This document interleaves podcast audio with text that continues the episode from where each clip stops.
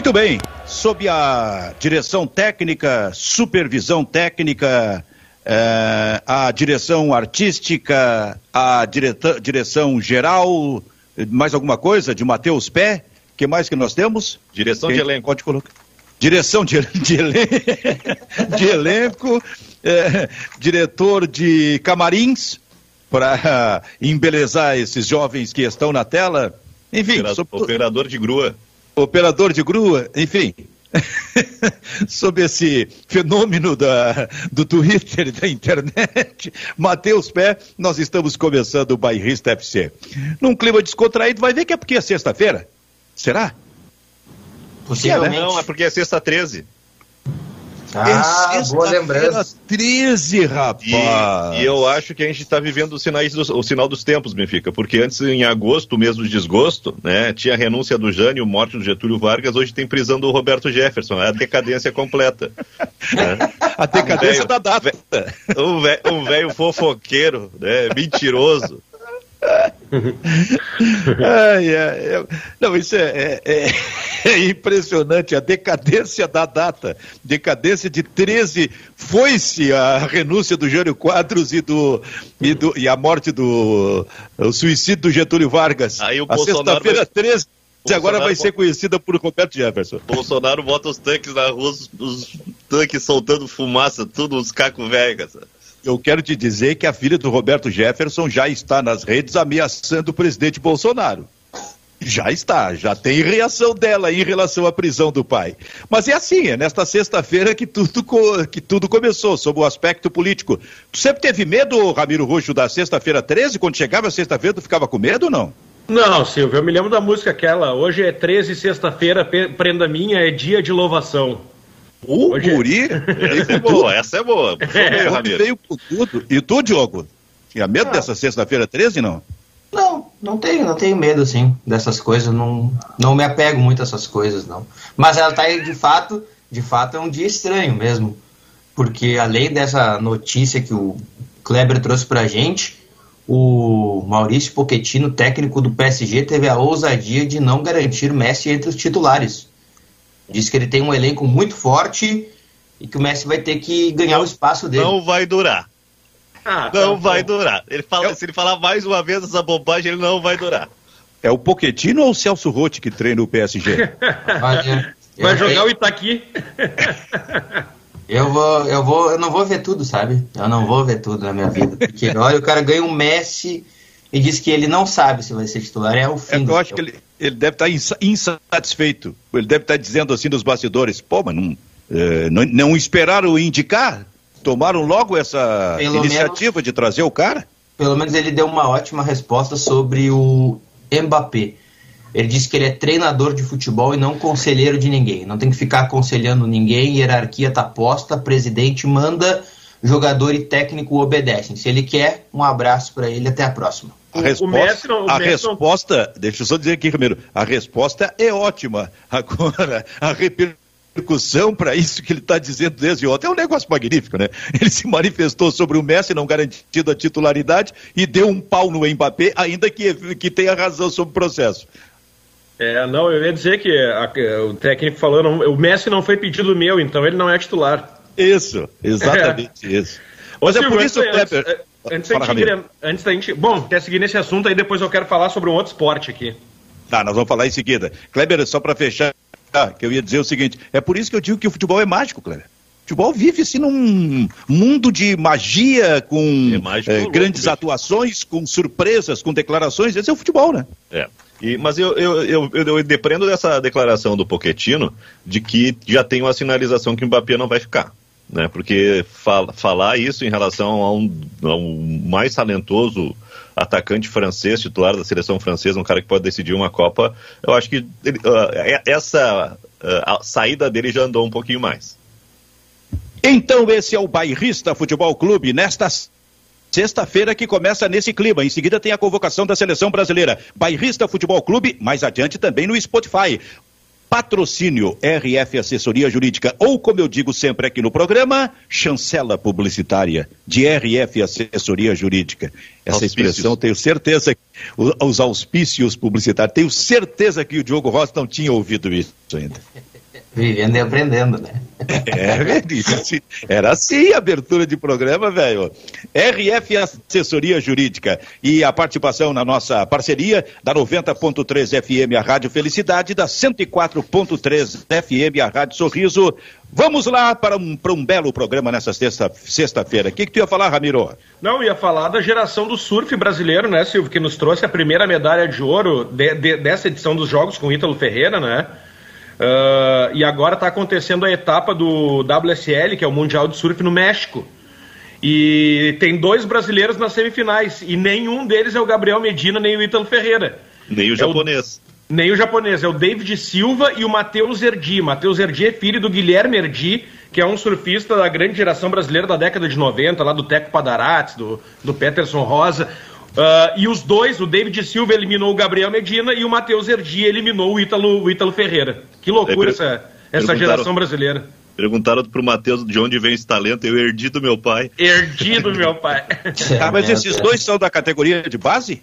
São jovens que estão pela. O David Silva já está, acho que pelo segundo ano no WSL. O Matheus está pela primeira vez. Sim, mas começaram a entrar a partir de 23 anos? Não, não. Começaram mais Caraca. cedo, né? o, Brasil, Silvio, sempre aqui pega. No Brasil, pra, aqui no Brasil, vou botar um jogador de 18 anos em campo é uma missa, né? E pode Bom. ser, Silvio, que só para completar esse assunto, dependendo da, do, dos resultados, os dois estão em chaves opostas. Pode, pode ter uma final brasileira daqui a pouquinho na, no México. E nós estamos preparando também, o grupo bairrista, conglomerado bairrista, Kleber, está preparando uma competição de surf, eh, competição sênior. Nós vamos, vamos juntar aqueles... Aqui, isso, aqueles com mais de 60 anos que em determinado momento tiveram muito destaque na, no surf. Uh, e, e, nós estamos preparando, nesse caso, o grupo bairrista no skate, porque aí nós vamos trazer Nando Gross, que foi campeão sul-americano de skate em 1977. Não é, Kleber? É, o Nando, o Nando até batizou uma manobra como o, o, o salto, do, o salto do Nando, né? Todo mundo... é, a, é a manobra grossa. É, a manobra grossa. Eu estou feliz hoje. Só me falta um café com leite aqui que vai chegar daqui a pouquinho. Mas olha só, a gente tem tanta coisa aqui, ainda não saiu a convocação da seleção. Tem Gabriel Chapecó. Seria o novo goleiro titular do Grêmio? Tem o centroavante que o Internacional está tentando. Tem o Diogo Rossi para destrinchar toda esta questão para gente aí. Por onde tu começa, Diogo? Vamos pelo centroavante então, Benfica, porque as coisas não estão indo como o Inter imaginou. Foi feita uma análise sobre o centroavante, chegou a uma conclusão de que possivelmente esse negócio possa não avançar, também por características, por ideias. E, claro, também a decisão do jogador está tomada. Ele quer voltar para o futebol brasileiro. Agora, o Internacional é uma opção que já foi primordial, já foi a primeira dele, mas já não é mais assim é, uma grande opção pro Colorado esse centroavante as coisas no Inter se completam dessa forma. O Inter quer um, um jogador para o ataque e também quer um volante, mas né, o Léo Batistão, que era a grande opção, já não é mais a primeira da equipe né, do Internacional, pelo menos por enquanto. Pelas características avaliadas, ele foi bem avaliado, mas depois de uma análise um pouquinho maior, chegou à conclusão que talvez não valha tanta, tanto a pena ir a fundo nessa contratação. O Kleber, como é que a gente pode interpretar isso aí? Não, primeiro eu acho que o Inter não tem que contratar centroavante, né? Nesse momento não, não é uma contratação urgente. O Inter tem três, né? E se quiser até dois, né? Porque o Thiago Galhardo, eu não sei qual é o planejamento do Internacional, se quer se livrar do Galhardo dessa. E nem é centroavante, né, Kleber? É. Mas é, é o cara que, que reveza com o Yuri ali, né? Ou revezou durante muito tempo com o Yuri ali. Uh, e, o, e, o, desejo do Inter é de um atacante de lado, de velocidade. Então, é, essa questão do perfil do jogador é que faz o Internacional desistir. E outro aspecto, né? Mesmo que o Internacional tenha iniciado uma negociação, acho que o Internacional considerou muito cara essa contratação. O que se sabe é que o patamar dele é de 500, 600 mil. E o Internacional estaria disposto a pagar 200, 250, né? Que é o que cabe uh, na folha. Então, o Internacional faz esse recuo, né, busca outro nome e vai ser esse tipo de jogador, né, que está livre no mercado porque o Internacional não tem dinheiro para investir. Olha só, ele ganha 1 milhão e 200 mil euros ano. Isso dá 613 mil reais mês. 600 mil. Vamos arredondar para baixo, 600 mil. Seria o dinheiro o problema? Estão acostumados a, a pagar 500, 600 aí? É, mas o Inter já não tem mais essa condição, não é, Benfica? O Inter não tem mais essa condição de contratar jogadores por esse valor. É, é tu, se, se, tu olha a situação financeira do Internacional, sim. Se tu olha a história, tu vê que é absolutamente normal trazer jogador. Pra, pra, eu não estou dizendo que tem, que tem que trazer, só estou tentando fazer uma leitura desse processo aí, que sempre foi normal trazer jogador uh, pagando todo esse valor exorbitante aí. Vocês acham que vale a pena investir num centroavante que tem 50 gols em 10 anos de carreira? É, e também tem um histórico de lesões, né? É. Essa aí eu não sabia. É, 50 gols em 10 anos de carreira. Tem aqui, ó. No espanhol ele fez 22 jogos, 6 gols. Passou metade da temporada, a primeira temporada dele lesionado. Uh, depois 40 jogos na segunda temporada, 9 gols, foi a melhor temporada dele. Depois a terceira temporada no espanhol, 24 jogos, 3 gols. No Wuhan FC, isso aqui são os últimos 10 anos dele, tá? Sim. 27 jogos, 7 gols. Na segunda temporada, 15 jogos, 2 gols. E esse ano, nenhum gol. É, é muito pouco. É muito pouco. Aí realmente, na minha opinião, é um risco investir num jogador assim que tenha marcado como centroavante apenas 50 gols. Mas a questão é que o Internacional, pela informação que tu tens, o próprio Internacional está desistindo, então, né, Diogo? Isso, pelo valor né, em segunda instância e pelas características na primeira instância, né, por não se tratar propriamente da necessidade de momento. Ele é um centroavante que joga pelo lado também né, que eu não gosto de chamar de centroavante. Ele é um atacante que também joga pelo lado. É o Léo Batistão. Então o Inter identifica que não é esta a característica de momento. É preferencial para o Inter que ele jogue pelo lado e venha a servir como um atacante de área. Então é uma outra busca que se faz. Quando o Ramiro Kleber nos disse aqui que ele fez em quantos anos, 10 anos de carreira, 50 gols, eu lembrei de um centroavante que o Grêmio trouxe, era, foi o Brian Rodrigues, não? Exatamente, eu até ia perguntar, ver se o Ramiro consegue fazer o, o, o, paralelo aí, quantos gols o Brian Rodrigues marcou nesses 10 anos, para ver se. Ah, deve ter feito dois. se, se, a distância é tão grande assim. o Brian Rodrigues deve ter feito dois. Ele fica tão ansioso ali, eu não sei se ele está esperando não, é que eu tô olhando...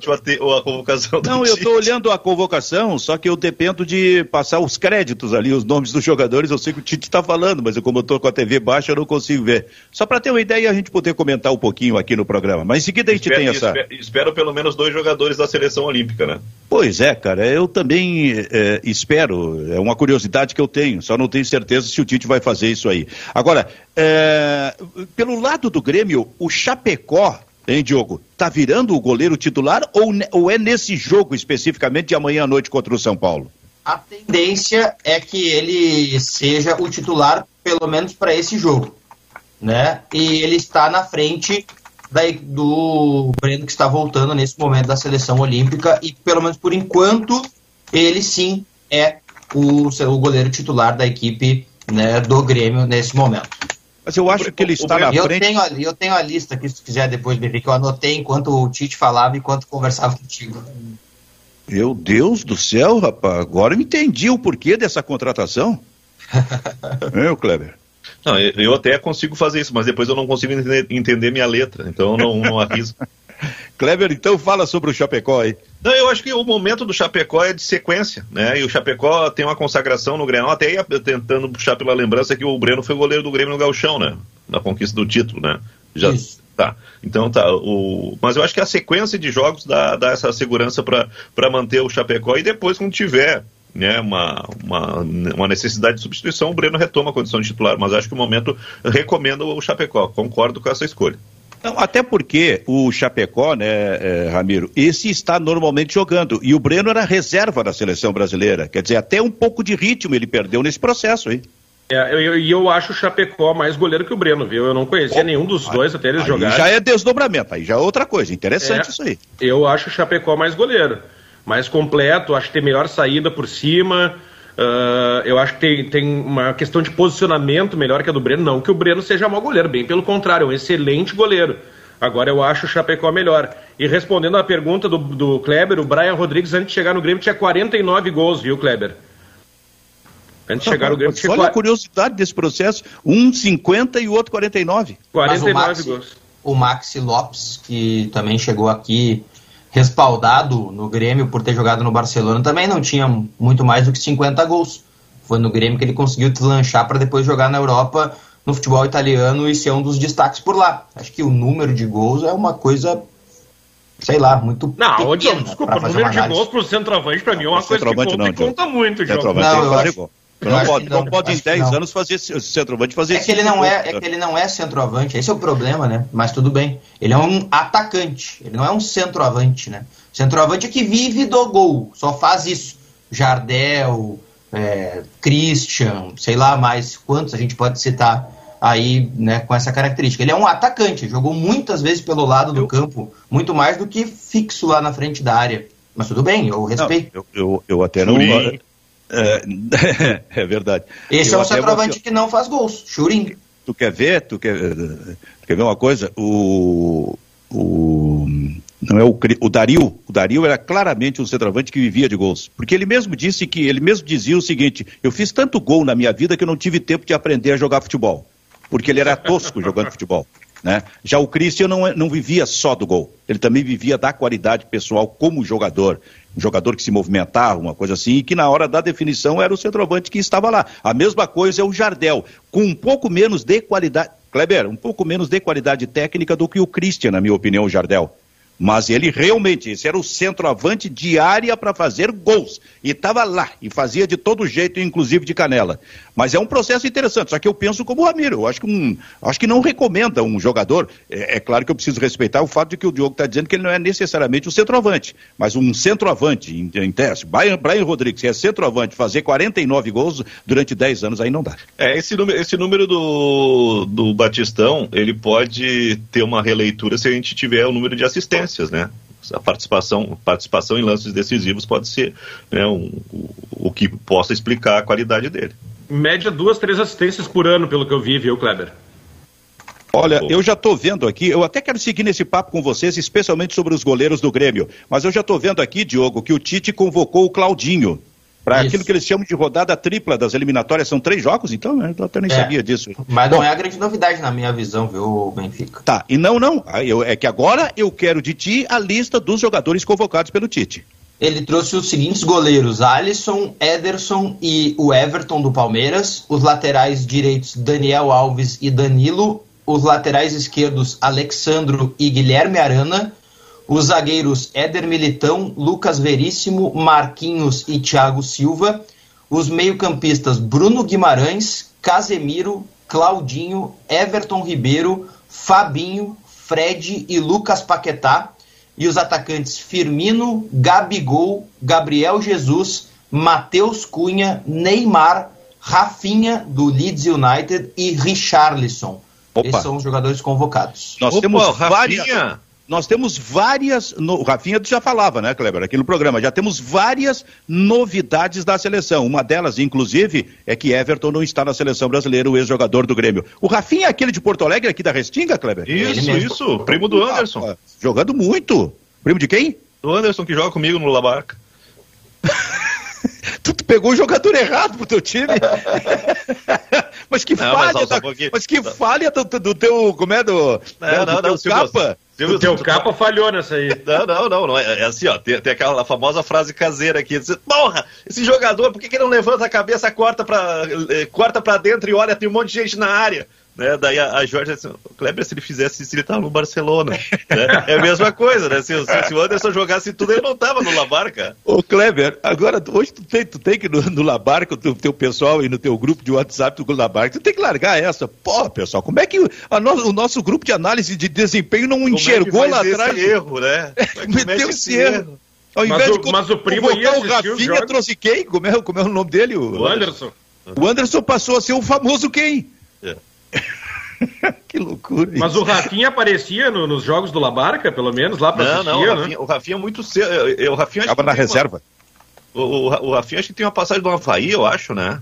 Uma é, no Figueirense, eu acho. É, é alguma coisa de Santa Catarina. Ele é, é, ele é aqui, acho que do, do, do Cerâmica. Ele tem, uma, ele tem algum, alguma base aqui no Sul, não sei se no Cruzeiro ou no Cerâmica, né? Uh, e aí eu acho ele... que é no Porto Alegre. Que ele é, pode um ser. Pouquinho. Pode ser. Né? Ele tem uma base aqui em Porto Alegre, depois ele vai para Santa Catarina e de lá ele é puxado. Ele tem, ele, ele tem uma ascendência muito, uma ascensão muito rápida né? lá na, em Portugal, principalmente. Né? Uma temporada muito boa no, no Vitória de Guimarães, se eu não me engano. Depois o Sporting e no Sporting o, o Leeds vai, vai buscar. E o que que faz uma temporada com o louco Bielsa, hein?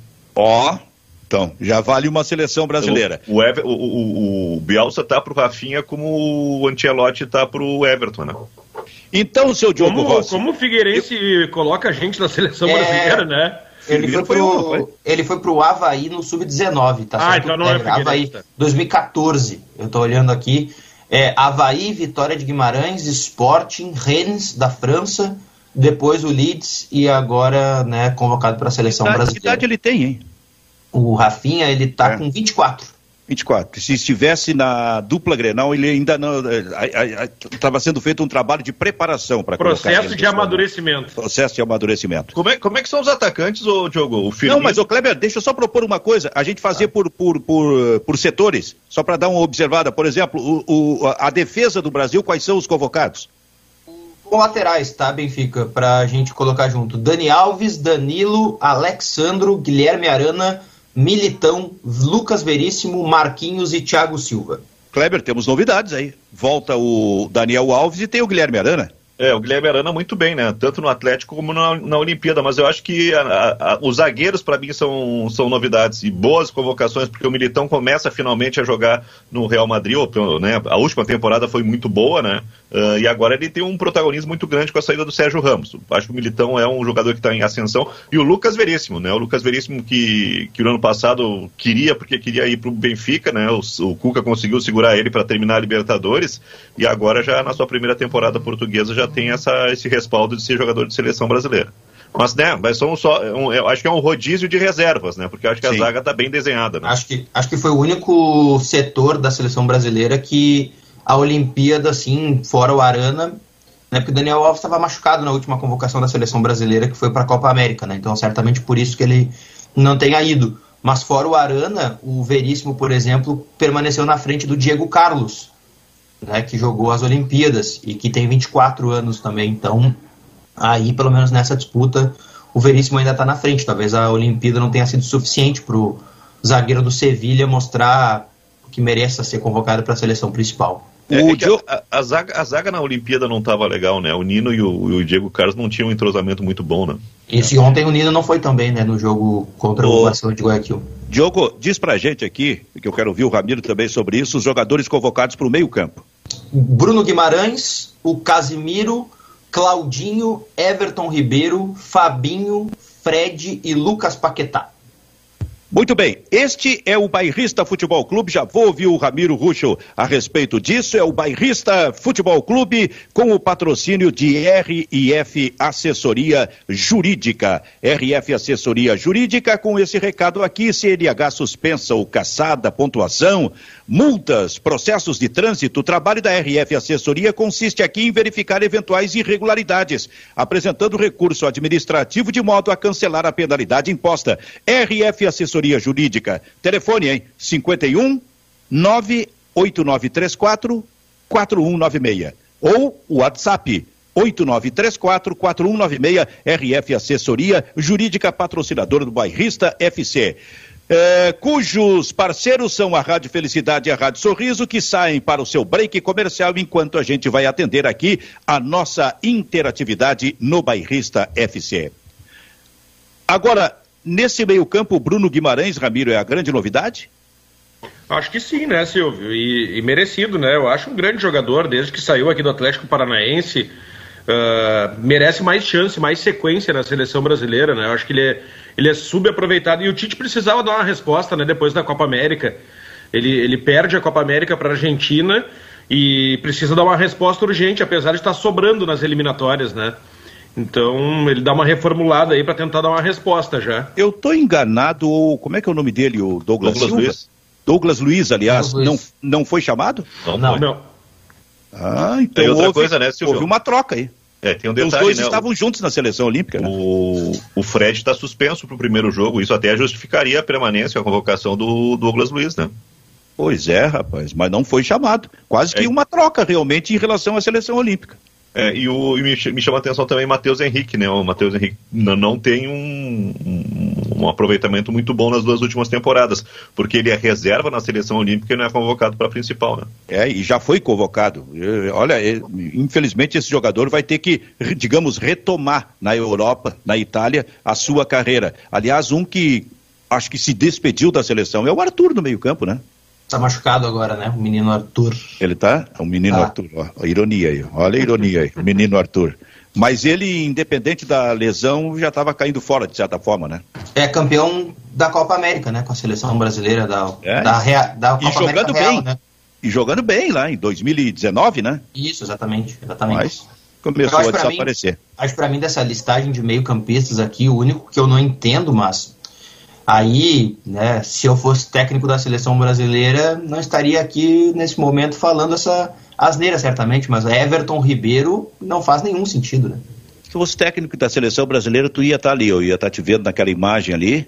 Estaria sentado, me corneteando nesse momento. Sentado ali, respondendo, eh, respondendo para várias perguntas de jornalistas brasileiros. Eu acho que o Everton Ribeiro, a questão de característica, né? Para o lugar dele tem o Claudinho e esses dois guardam lugar para o Felipe Coutinho. E aí a gente vai para o ataque. Aliás, o Felipe Coutinho, como é que anda o Felipe Coutinho, hein? Sabe por que, que eu falo isso? Porque a seleção, logo que o Tite assumiu e houve aquela espécie de revolução na seleção, nas eliminatórias de 2018, o Brasil claramente tinha um jogador mais destacado, como tem até hoje, que é o Neymar. Mas tinha dois protagonistas muito próximos do Neymar. O Felipe Coutinho estava jogando muito. E o, o, o, Gabriel Jesus entrou naquela seleção fazendo dois gols contra o Equador explodindo naquele momento. E a partir de passado o tempo, a gente tem o Neymar, eu estou falando sobre o aspecto técnico. Então, o Neymar, de certa forma, não tem ninguém, e depois vem os outros. Eu digo, alguém que possa se aproximar do Neymar. Tu já comprou algo muito caro e não conseguiu revender o Benfica? Foi o que o Barcelona fez com o Felipe Coutinho. Ele ganha muito e o Barcelona não consegue repassar. Ele está no Barcelona agora. Não sei se com a saída do Messi, daqui a pouco o Barcelona não vai querer mantê-lo para tentar algum tipo de protagonismo com ele, mas o fato é que ele não conseguiu jogar no Barcelona nem de perto aquilo que fez o próprio Barcelona comprar ele do Liverpool, né? Mas o Felipe Coutinho está aí, sumido no Barcelona nesse momento. Depois do Neymar, quem mais está se afirmando e garantindo vaga cada vez mais na seleção é o Richarlison, né? É o Richarlison. É, que quem fe... são os atacantes? Só passa para mim que me faltou um nome aqui. É Firmino, Gabigol, Jesus, Matheus Cunha, Neymar, Rafinha e Richarlison. Ah, eu não tinha observado o Matheus Cunha quando tu deu a lista de atacantes. Então nós é. temos aí jogadores, olha, no, novos mesmo, né? É que é, o Matheus Cunha foi muito bem na Olimpíada também, né? Aí se, é, se, se convocou, é né? Não, e, e, quantos da Olimpíada, hein? Acho que tem uns quatro ou cinco. Seis. Seis. Seis. Isso é realmente uma novidade interessante. Tem Cunha, eu... Gabigol, Guimarães, Claudinho, Daniel Arana e Dani Alves. Seis. É. Não, o Gabigol não, o Richarlison. Perdão, Richarlison. É, o Gabigol é. não. Gabigol não, é. É. O próprio Richarlison já era da seleção de cima. Eu, eu digo assim, da, dos novos mesmo da seleção olímpica, a gente tem Matheus Cunha, São tem quatro daí. É Bruno é Guimarães, uh, Guilherme Arana e, e qual é o outro? E o, Claudinho. e o Claudinho. Perfeito. Agora, uh, então no ataque tem mudanças, né, Kleber? É, e tem e, o engraçado é que tu faz, tu renova e o Jesus e o Firmino continuam, né? Eu acho, é, né? É, eu acho que o Firmino, o Firmino já deu o que tinha que dar. O Jesus, pelo menos, tem um, uma participação muito forte para a afirmação do estilo do Tite. No começo do trabalho do Tite, ele era o, a, a, a, o grande achado do Tite, mas ele, ele tem que ser mais decisivo, né? Ele tem que ser ele tem que chegar perto do protagonismo, pelo menos, que o Richarlison já tem. Que eu acho que o Richarlison, depois do Neymar, é o principal nome da nossa seleção. Não acha que o Gabriel, o Gabriel Jesus, não, o Everton começa também a perder espaço? Mas eu acho que pode recuperar, Silvio. Se tu olhar ali a lista de jogadores, a característica do jogo do Everton é diferente em relação à maioria dos convocados para o ataque. Talvez é. o Rafinha seja mais próximo do que o Everton. É, e, o, e, o, e, o, Everton não conseguiu nessa Copa América repetir o sucesso que ele tinha né, na Copa América anterior, que ele foi decisivo, começou no banco e virou titular. Eu falo sobre isso, Kleber, porque ele primeiro ele precisa recuperar bem a condição dele na Europa, né? Jogando é. pelo Benfica. É bem verdade que o Benfica também não ajuda, mas ele precisa encontrar um melhor caminho. E, e aí sim, até em função daquela ideia que ele tinha, que o, o Benfica seria uma espécie de porta de entrada para a Europa. É, e tem um momento do futebol europeu, né? O futebol europeu, nesse final de semana, é que volta com força total. Os, os principais campeonatos estão recomeçando, acho que ainda falta aí começar a Itália, né? Mas os, os, os principais campeonatos estão recomeçando nesse final de semana. O português já começou, então essa sequência, essa retomada do, dos campeonatos na Europa vai dar talvez uma avaliação mais precisa a respeito de cada um dos jogadores. O momento do Everton, quando foi convocado para a Copa América, não foi bom, e talvez ah, isso aí faça que o Tite já comece a olhar esses jogadores que se destacaram na Olimpíada. É, estamos, teve... estamos de volta, o Diogo, com a Rádio Felicidade e a Rádio Sorriso aqui no Bairrista FC. Fala aí, Diogo. Não, a gente teve Liga dos Campeões no meio da semana. O Benfica jogou contra o Locomotive e o Everton foi banco. Foi banco, né? É, o, o problema está muito no Everton também. Agora, seu Diogo, é, e sobre a nossa interatividade, então, para Vero Internet? A interatividade, o pessoal mandando um recado para a gente no nosso YouTube. Vamos ver, o Everton foi o melhor da seleção sem o Neymar mas não consegue jogar ao lado do Neymar, diz o Mauro Cade, participando com a gente aqui. O Marcelo de Lima manda mãozinhas pro alto. Opa, dizendo... o árbitro? É, dizendo assim, ó, Pedro Rocha no Atlético Paranaense, agradecendo, é verdade. Pedro Rocha fechou com o Atlético Paranaense. E a estátua? É, agora fica sem, né? Mas. Vai levar, vai levar a estátua pra rua coberta. É, pra rua 24 horas. 24 horas. Né? o Paulo Eberhardt diz assim, ó, Léo Batistão jogava na meia direita na China.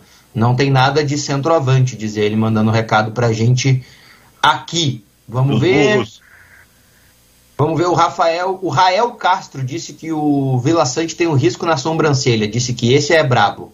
Mandando um recado pra gente. Tem, né, um cortezinho ah, na sobrancelha aqui tá. feito. Tá, mas é, é, é, é estético, é, estético é, ou é, cicatriz? Pois Não, é, acho que é estético. É, é, futebol ou quando foi, como é, Gilete. ajeitar sobrancelhas? Eu acho que é estético, me parece estético, né? É duas coisas modernas do futebol, é a cruzinha tatuada no pescoço e o risquinho na, na sobrancelha. Sabe que eu tô pensando em fazer isso, cara? O meu, meu barbeiro, porque comigo não é cabeleireiro, ah, tu podia, é barbeiro. Podia ter aproveitado semana passada, né? Mas o meu, meu barbeiro, né? Meu barbeiro, quando tá cortando meu cabelo, daqui a pouco ele tá se aproximando da sobrancelha para fazer alguma coisa. Mas vocês... Ele, vai com calma, ainda não estou preparado, mas eu estou pensando nisso e vou fazer o risquinho. Silvio, pro, vocês pro, não fazem a... Vocês não fazem a sobrancelha quando vão no barbeiro? Não, eu. Não, fazer a sobrancelha não, eu aparo a sobrancelha. É, mas eu, eu tiro ah, então tá. tira um fiozinho, eu digo para ele, tira um fiozinho que tá branco aí, que tá aparecendo branco e tu tira. A prova de velhice. Ontem eu fui cortar o cabelo com o Lolon, né? Aí o que, que ele fez? Ele tirou os pelos da orelha, do nariz, e aparou a sobrancelha. Você é um velho, né? E cortou a franja. Isso é o que eu mais faço. Isso é o que eu mais faço quando corto o cabelo. É os pelos no nariz e na orelha. Não, o Diogo, o Diogo tem cabelo. O Silvio também. Eu e o Kleber já estamos meio prejudicados. Agora, tem um detalhe importante aí, senhores, dessa convocação. Na sobrancelha? Ah, sobrancelha eu faço também. Ah. Daí, se vocês quiserem, depois eu dou umas dicas como é que é que eu, que eu mando ver aqui. Mas é importante para Grêmio e Flamengo na Copa do Brasil. Isso. Eu acho que, é, acho que né, passou um pouco batido, mas no segundo jogo, especialmente, o, a equipe do Flamengo vai estar bem desfalcada, né? Já saíram Gabigol e Everton Ribeiro e ainda devem ser convocados mas... Isla e Arrascaeta. Ou seja, esse mas... jogo vai ser transferido. Não terá o jogo. Não mas terá. o Juninho, o Juninho Paulista, que é o diretor técnico da CBF, já está já tá dizendo que a CBF, é, eu, eu li aqui, vai tratar de não prejudicar times que têm jogadores, times brasileiros que têm jogadores na seleção brasileira, convocados para a seleção. Vai ter mudança aí. Então já é.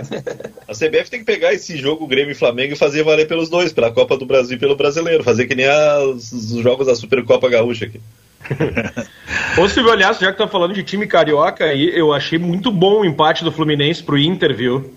Vai forçar o Fluminense a poupar, ou sei lá, jogar em, em menor velocidade uh, no domingo, porque vai ter uma batalha para decidir fora de casa agora, né? E eu acho que o São Paulo também vai poupar contra o Grêmio. É, é um fim de semana com grande tendência de vitórias da dupla Grenal, hein? É, acho que pros dois, né? Isso quer dizer isso? Tu eu, garante isso, Cleber? Eu garanto, acho que, acho que os dois ganham. Vou dar uma de Ribeiro Neto. Aliás, eu assisti o jogo do Fluminense ontem. Rapaz, pariu uma bigorna para conseguir um empate contra o, Contra o Barcelona SC, o Barcelona de Santa Catarina. O Flu, o Flu deu, uma, deu uma amarelada ontem, saiu na frente, levou virada com um a mais e aí sal, foi salvo num pênalti muito mandrake, né? Muito mandrake. o Vila Sante, oh, fala pra gente, meu amigo Diogo Rossi, joga, não joga, fica na reserva? Olha, eu tava olhando o bid agora, ainda nem joga, né? Nem fica no banco, nem pode ir pro, pelo menos para ser titular. Ele tem que sair no bid até às 19 horas. Mas né? viaja, né? Viaja, viaja, exatamente. O Grêmio tava, o Grêmio tava com uma preocupação diferente da torcida, né? A torcida do Grêmio ontem tava por que, que não anuncia o Vila Sante? Não passou nos exames médicos? O que, que aconteceu? Que absurdo! E na verdade o Grêmio estava protelando o anúncio do jogador porque entendia que era só um floreio, só uma coisa, né, assim, para inglês ver. Na verdade o Grêmio queria era colocar o jogador no bid o mais rápido possível. O que eu consegui conversar com uma pessoa do departamento jurídico do Grêmio hoje pela manhã é que é difícil, mas está bem encaminhado. Porque é um processo bem longo, assim, o Grêmio contou com a ajuda do seu Portenho, já adiantou uma parte do pagamento para conseguir essa, essa ajuda também do Cerro e está esperando para finalizar toda a documentação nessa sexta-feira e ele ter o seu nome publicado até às 19 horas do dia de hoje para poder jogar amanhã. 1980, Grêmio 1, uh, Botafogo 0. Te lembra disso? Silvio Benfica. Uh, Grêmio 1, 80? É. Tô, tentando lembra, me lembrar porque eu era bem jovenzinho naquele tempo, Cleber. 1x0 gol de Carlos Kisse. Né? Ah! O Grêmio, o Grêmio contratou é o verdade. Carlos Kisse, meia da seleção paraguaia, né, para ser o 10 clássico, né? O cara estreia pra fazendo ser o gol. o grande jogador do Grêmio. É, aí no, na quarta-feira era um, era, um, era um triangular de turno único aquele campeonato. Aí na quarta-feira o Grêmio joga com o Corinthians em São Paulo, leva 4 a 0 cai a casa. E depois, depois o Grêmio tem que, acho que jogar com o Curitiba, eu não me lembro que era outro time da chave, não, não garante a classificação, né? E, e o Carlos Kissi foi um dos, dos, gloriosos godôs, né? Que o Grêmio levou, né? Cardácio e Carlos Kissi. Diria que ele foi jogador de uma partida só. É, é um... da estreia. Mas chegou aqui com um cartaz, cara jogava muito lá no time dele, lá no Paraguai, na seleção Paraguai, chegou, sabe, para ser o grande jogador do Grêmio. E jogou uma partida, a primeira, por, estreia, e depois isso, foi desaparecendo. E por isso que a gente tem tanto receio assim do, do meia paraguaio, né? Lógico que a gente já teve vários que passaram por aqui, deram boas respostas, né? Mas a gente não pode superestimar o valor do Vidiaçante. É um, acho que é um jogador interessante, acho que é uma boa leitura que o Grêmio faz, mas a gente não pode colocar ele num patamar muito elevado. Vamos, vamos, vamos dar uma esperada, né? Até porque o, o, o mercado sul-americano, tirando o Brasil e a Argentina, ele, ele tá muito inferior do que ele era antigamente, né, Silvio? Se a gente for pegar Chile, Paraguai, Uruguai, uh, como decaiu esse, como decaiu o futebol desses países, né? E pô, principalmente o Paraguai, o que veio, o que tinha de jogador, a geração Paraguai de 98, aquela, uh, o Chile dos últimos anos campeão da Copa América, decaiu muito, muito, muito o futebol é, desses países. o Chile, o Chile do Sampaoli, né, é um Chile muito interessante, né, mas é uma seleção que já está indo para a reta final, né, tu tem... Mais veteranos, né? É, aí tu, e a renovação não veio, mas uh, a gente tá, o, o, que ficou aqui é muito ruim, né, porque os principais jogadores estão na Europa, porque o que, que estão fazendo? Estão contratando com 17, 18, né, a gente está se, tá hoje saudando a convocação do Rafinha, que está com, com 24 e já tem pelo menos três times europeus no, no currículo, né, quatro, quatro times europeus e... no, no currículo, mas ao mesmo tempo é interessante ver esse movimento do Grêmio pelo Campas. Campas tem 21 anos e é uma, uma, uma joia colombiana, né? Eu, Deixa eu só dizer só uma coisa. Silvio, o Fala, Uruguai, é. o Uruguai tem o Luiz Soares, óbvio, né, um dos grandes centroavantes aí, mas também já está mais para final de carreira. Eu é. acho que o, o, a, o, limite da seleção uruguaia ali foi, foi a geração do Forlan, né? Então tô, eu tô te entendendo. Tu tá falando da seleção uruguaia. Tu tá falando de jogadores uruguaios, independente de estarem ou não jogando no futebol uruguaio. Exato, porque o futebol, porque aquilo que a gente vê no futebol uruguaio realmente é muito ruim. É, nesse momento, se comparar com tempos atrás, aí, aí eu estou falando de Penharol e de, e, e ah, de Nacional. Mas tem a outra questão também que esses jogadores sul-americanos estão surgindo aí novos e se são bons, imediatamente também vão para a Europa, né? Também. Também, também tem e, isso. E isso e talvez, o desempenho talvez, dentro do país. E talvez por isso o Brasil esteja com a possibilidade de botar quatro semifinalistas na Libertadores. Né? Então, mas e o Campaz... Mas, ô, Silvio, se vão para a Europa esses jogadores cedo, a prospecção tem que começar pela, pelos times brasileiros na base já. É. Nós estamos do lado aqui na América do Sul, né?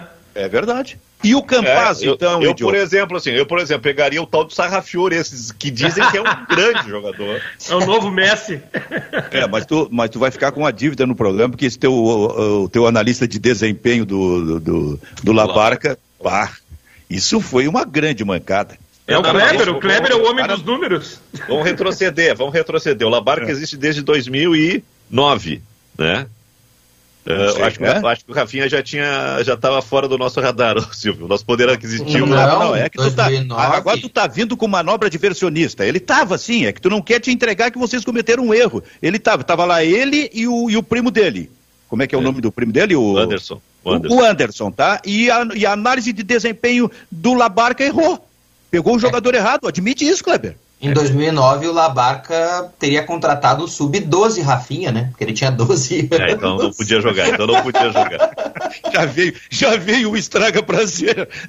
Ô, Diogo, não precisa não, colocar isso aí, ajudando, O cara não deixa nem a gente viver um minuto as nossas, as nossas loucuras.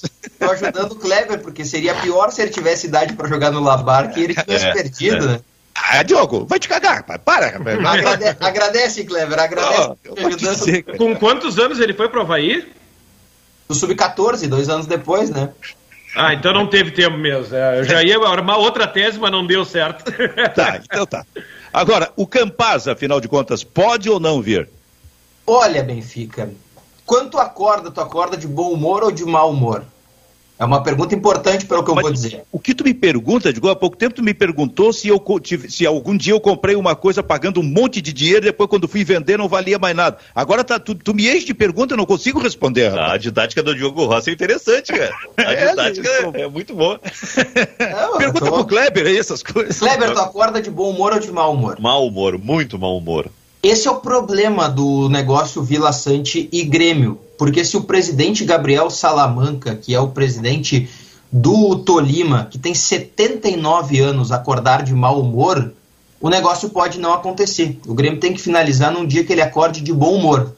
Ah, Diogo, mas isso é pouco profissional, tá parecendo amador, varziano. Mas é assim no futebol da Colômbia. O é, Salamanca os jogadores não têm multa rescisória e quem decide o valor são os seus presidentes.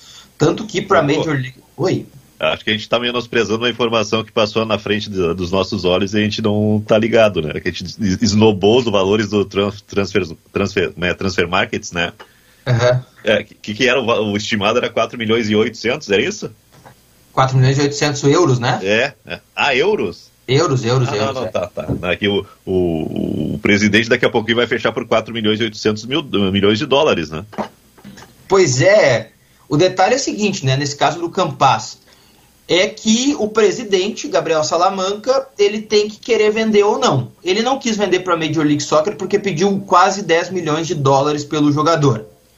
E no caso do Grêmio, ele quer uma parte do pagamento à vista. É muito importante aqui a gente pontuar algumas coisas que eu consegui apurar ontem à noite. O Grêmio ofereceu 4 milhões e meio de dólares pelo Campas. Desses 4 milhões e meio de dólares, 80% pertencem ao Tolima. Isso dá 3,6 milhões de dólares. Desses 3,6, o Tolima quer 3 milhões de dólares à vista. E os 600 mil podem ser parcelados se o Grêmio quiser. Mas o Grêmio tem que bancar as comissões, o valor de transferência e o dinheiro de solidariedade. Tem que bancar tudo isso por fora. O Tolima não quer tirar do seu dinheiro. Dos outros 20%, que são os 900 mil dólares que faltariam, 15% pertencem à família do Campas e 5% pertencem a Alex Cifuentes, que foi o primeiro técnico do Campas no futebol. Ele ficou com 5%. Ele é amigo da família, acabou ficando com 5% desse valor. Estaria tudo acertado, esses 900 mil aí poderia ser pago parcelado, não tem problema nenhum. O grande empecilho são esses 3 milhões de dólares à vista. Se o Grêmio pagar esses 3 milhões de dólares à vista dos 4,5, o negócio acontece. Só que assim, acontece. Acontece se o presidente do Tolima disser, é isso aí, senhores. Porque assim, o que, que acontece? O Grêmio negocia com o Cairus, eu não sei o segundo nome dele, mas é o executivo do Tolima. Eu sempre esqueço o segundo nome dele, mas o dirigente principal. e ele leva para o presidente. O negócio fica bem encaminhado ali, se o presidente dá o, ok, passa a chancela, o negócio acontece. Fato é que, mais uma vez, o Campas está fora do jogo. Hoje ele não atua contra o Desportivo, o Deportivo Pasto pelo Campeonato Colombiano, quinta rodada da competição, primeiro jogo com torcida. Isso irritou muito a direção né, do Tolima, porque o Campas certamente atrairia um público maior para o estádio. E, pelo que me foi informado, se o negócio não acontecer, o Campas vai ser afastado e vai treinar com os juniores. O técnico já afastou no, nesse jogo do fim de semana, né? É, é, o jogo é hoje, né? Contra o Deportivo Pasto. Ele disse que não é um afastamento. Ele só disse assim: olha, enquanto estiver negociando, não joga. É melhor. É melhor para mim, é melhor para ele. Então, só que já é o segundo jogo, né, Benfica? Dentro daquela ideia que o Grêmio tinha de trazer jogadores que estavam jogando e que tem ritmo de jogo, já faz uma semana que o Campaz não entra em campo. Se arrastar mais um pouco, já vai fazer 10 dias, que daqui a pouco 15. E aí aquela ideia de jogador que não precisa se adaptar ou criar um pouco de ritmo vai por água abaixo, né? Porque o Campaz vai precisar voltar a atuar para ter um pouco de ritmo, pelo menos. Se continuar assim, o Campaz vai treinar em Eldorado do Sul. vai risco Ferreirinha, né? É, Daqui a pouquinho vai ter tratamento de Ferreirinha. Né? É. Vão brigar com o jogador. Deixa eu dizer para vocês que os times gaúchos, certamente, o Grêmio, onde é que eu tenho a notícia aqui? Grêmio atento ao que dirá nesta sexta-feira o governador Eduardo Leite sobre a liberação de público em eventos. O Grêmio quer torcida na arena no jogo contra o Flamengo, marcado para o dia 25, primeiro jogo, nas quartas de final da Copa do Brasil.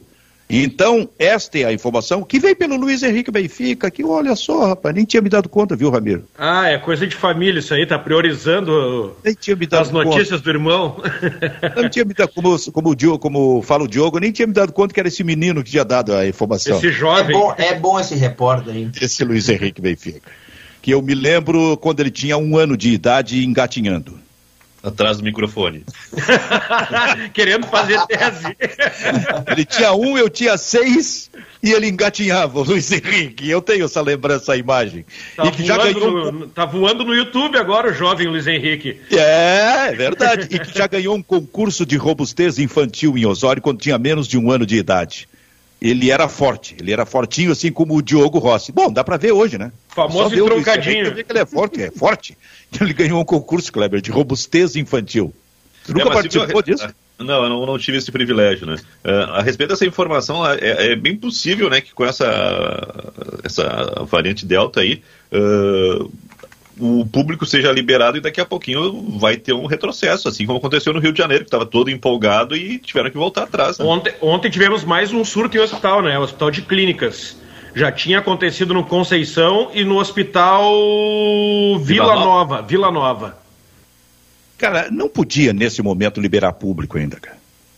Sabe? É, tem que ir com um pouquinho mais de calma, até em é, função dessa só variante. Só para desfile militar, né, Benfica? É, só para desfile militar, que é extremamente mas aí, importante. Mas aí o cara fica dentro do tanque. Será que dentro do tanque os caras têm que usar máscara ou não? Ah, não sei. Sabe por quê, cara? Por, é, no mínimo por causa disso, mas porque vai dar muita discussão, cara. Porque isso passa necessariamente pelos governos estaduais ou governos municipais. O Flamengo daqui a pouco vai ter essa possibilidade de ter jogo seu no Maracanã com o público. Aí vai para um segundo jogo com um determinado time, eh, e o segundo jogo, por exemplo, contra o Grêmio, e não se libera aqui. E aí fica um, sabe, é um desequilíbrio completo. E a gente vai conviver com isso na Libertadores da América e também na Copa do Brasil nos, e, e, no Campeonato Brasileiro. Vai ser um problema isso aí, hein, gurizada? É, vai ser um problema. Uh, deixa eu fazer um break news aqui a respeito de, de, de esporte. O Brasil está com um finalista no surf, tá? O David Silva passou. O Matheus não erdiu o talento do pai, viu, Kleber? Tá o Matheus, Matheus Erdi perdeu para o Jack Robinson, um, um, australiano, e o brasileiro David Silva de São Paulo ganhou do Leonardo Fioravante da Itália. Então é Brasil e Austrália a final. O Brasil está na final. Final, é. Brasil. Mas é impressionante essa. Eu já estou chegando à conclusão de que esse Ítalo Ferreira que ganhou a, o ouro lá na, na Olimpíada, isso é uma fraude. tá louco? Não, cara é campeão do mundo e campeão é, olímpico. Isso é uma fraude. Ele, só ganhou Olha, na hora de confirmar, não confirmou. Isso é o é. Carlos Kisse. Ele só ganhou do Medina. Exato. Que é outra fraude. É, esse, é, esse sim, esse é um miguelento. Se eu sou, se eu sou o Ítalo, eu nem disputaria essa. é, essa, esse, é um interessante isso mesmo, né? Essa posição que foi disputada agora aí, mais essa. Estou me faltando o nome. A etapa, a etapa, a etapa, etapa. isso, mais numa etapa da WSL. Azar, eu sou campeão olímpico, vou disputar para quê? Ah, mas imagina. Eu fico imaginando quem bateu o Ítalo nessa etapa, né? A, o brasileiro, o Matheus Erdi. É, então, imagina, pô, ganhei do cara. É bom aqui. Só para dizer que o Diego Costa tá com Covid também, viu? É que a gente tá falando em Covid aqui, o centroavante que tá uh, acertado com o Atlético Mineiro. Falando, em, falando nisso, Benfica, sobre o Atlético Mineiro e o Diego Costa, olha o que eu recebi hoje aqui de um amigo, eu vou colocar para a gente aqui em debate rapidamente. Everson, Mariano, Natan Silva, Júnior Alonso e Arana. Alain, Tietê, Zaratio, Inácio Fernandes, Hulk e Diego Costa. Essa é a escalação provável do Atlético Mineiro com a chegada do centroavante. Ainda como ficam no como banco. É que, como é que é o quarteto do meio campo, Diogo?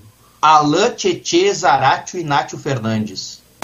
Ainda tem banco Hever, Dodô, Guga, Jair, Caleb, Johan, Natan, Alain Franco, Dailan Borreiro, Savarino e Queno. Tá bom para vocês? Pô, até o Queno tá lá, eu tinha esquecido é, do o Queno. Flamengo, o Flamengo Atlético, o Atlético está fazendo uma prospecção, uma montagem a lá Flamengo, né? O Flamengo foi no mercado, buscou o que dava para buscar com dinheiro, né? E, e, ficou forte. E o Atlético tá fazendo a mesma coisa, né? E me chama a atenção no Atlético, um jogador que passou aqui pelo Inter e foi quase, quase não teve oportunidade. Me lembro de um jogo, do Jair. O Jair é uma espécie de, de, de coringa desse meio-campo, né? Olha só, a gente é. recebe um superchat aqui, senhores, do Desempenhando Análise. Ele traz uma informação pra gente. Ó. O Grêmio criou a função de, do captador na América Latina. Gustavo Marrone está na Colômbia. É o mesmo captador da base que trouxe Ricardinho e Léo Pereira. Um abraço para o perfil Desempenhando Análise. Ele está na Colômbia? É a informação que ele traz para a gente que Gustavo Marrone está na Colômbia e ele é o captador da base que trouxe Ricardinho e Léo Pereira. De fato, o Grêmio tem né, no mercado sul-americano agora nomes né, de pessoas que trabalham pro clube né, em busca de reforços. Então, porque a gente estava falando sobre isso, sobre prospectar jovens eh, jogadores que surgem na América do Sul antes que eles se transfiram para a Europa. A gente está chegando a 11:55. Esse é o momento que a Rádio Felicidade e a Rádio Sorriso vão de novo para o seu break comercial. Depois seguem com a sua programação normal nesta audiência aí que vem pelo FM. A quem a gente agradece mais uma semana de parceria. E preste atenção na mensagem que vem aí na Rádio Felicidade e na Rádio Sorriso. Seu Diogo Rossi, mais alguma informação? Eu queria uma, uma, pergunta para o Diogo antes. Ah, agora tu vai virar o jogo. Agora é perguntar para ele. Não, então. não, não. É, pode, pode até ser uma bola nas costas sobre Copa do Brasil Vidiaçante. Ele pode ser inscrito nas quartas de final, né? Não é uma bola nas costas. Vamos lá. Pode. Tanto ele quanto o Borja. Só que para inscrever jogadores na Copa do Brasil é necessário que o atleta seja inscrito até o último dia útil antes da partida das quartas de final. Ou seja, como o jogo está marcado para o dia 25, ele precisa aparecer no BID até o dia 24. O Borja já está à disposição para a Copa do Brasil, já está no BID, já foi inscrito. O Vijaçante precisa sair no BID até o dia 24, vai automaticamente inscrito na Copa do Brasil. Tem um exemplo de um fato que o Grêmio não tenha conseguido isso. No ano passado, o Pinares chegou depois, ele apareceu no BID depois porque ele teve aquela passagem pela seleção chilena, então ele apareceu no bid cinco dias depois do prazo final. E ele acabou ficando fora, não pôde ser reforço na Copa do Brasil para o Grêmio. Pinares, hein? Também se esperava um pouco mais desse jogador no Grêmio. Hoje foi apresentado no Altayspor da Turquia, que subiu da segunda para a primeira divisão. Bom, ainda bem que o Grêmio não demorou tanto tempo assim para fazer essa negociação de novo porque acabou sendo é, uma frustração aí, completa para tu já, fiz, tu já fizeste compras ruins e perdeu 500 mil dólares? Mais uma pergunta. Foi o que o Grêmio fez, perdeu 500 mil dólares nessa brincadeira. Ô, Ramiro, esse homem me escolheu para fazer as perguntas complicadas.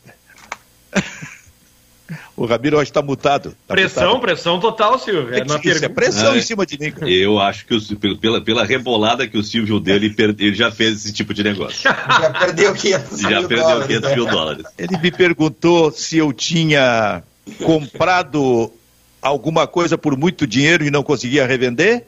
Agora esta e teve Isso uma outra que eu acordo humor. mal-humorado. É, Sabe que eu Benfica, tô o olhando assim, repórter tem que perguntar, eu aprendi isso. Tu sabe que eu te olhando assim, porque eu tô, te, eu tô basicamente te conhecendo agora, assim, a gente teve uma convivência muito rápida lá, né? Não deu tempo nem de falar lá na gaúcha. Tu sabe que eu olhando assim, que a tua, essa tua latinha aqui na tela, eu acho que tu acorda todos os dias muito bem humorado, cantando esse tipo de coisa. Eu tenho a impressão que é assim. Sempre. Eu não, eu não tenho mau humor nunca. Pra me deixar irritado é difícil. Nem, nem o Ramiro querendo reclamar do centroavante que o Inter tá contratando aí me deixa irritado. Eu fico feliz. Eu ouço as asneiras do baldaço há 10 anos na minha carreira e tô aí pensando que não tem como ficar irritado, Benfica. Eu sou um cara de boa, de paz. Não, nada me irrita. Qualquer alegria me diverte. Aprendi com meu pai. Agora descobrimos que o, o Diogo Rossi ele é, é, é Renatete, né? Foi clube do Renato e agora é, é foi clube do Léo Batistão, tia, era só o que me faltava. Não, só. né? Ó, eu tô, eu tô. Brincadeiras, uma- brincadeiras à parte, opinião é opinião, tá certo? A Eu gente tô tem que respeitar. recebendo, tô recebendo uma mensagem aqui do meu irmão dizendo que eu, que eu com sono sou chato. Mas eu não, eu não tenho muito sono, então é difícil eu ser chato. né? Teu irmão é aquele que passa vo- volta e meia aí por trás que- aí do nosso que- cenário. Tira o É, é, é. da tomada. Desliga tudo, é ele, né?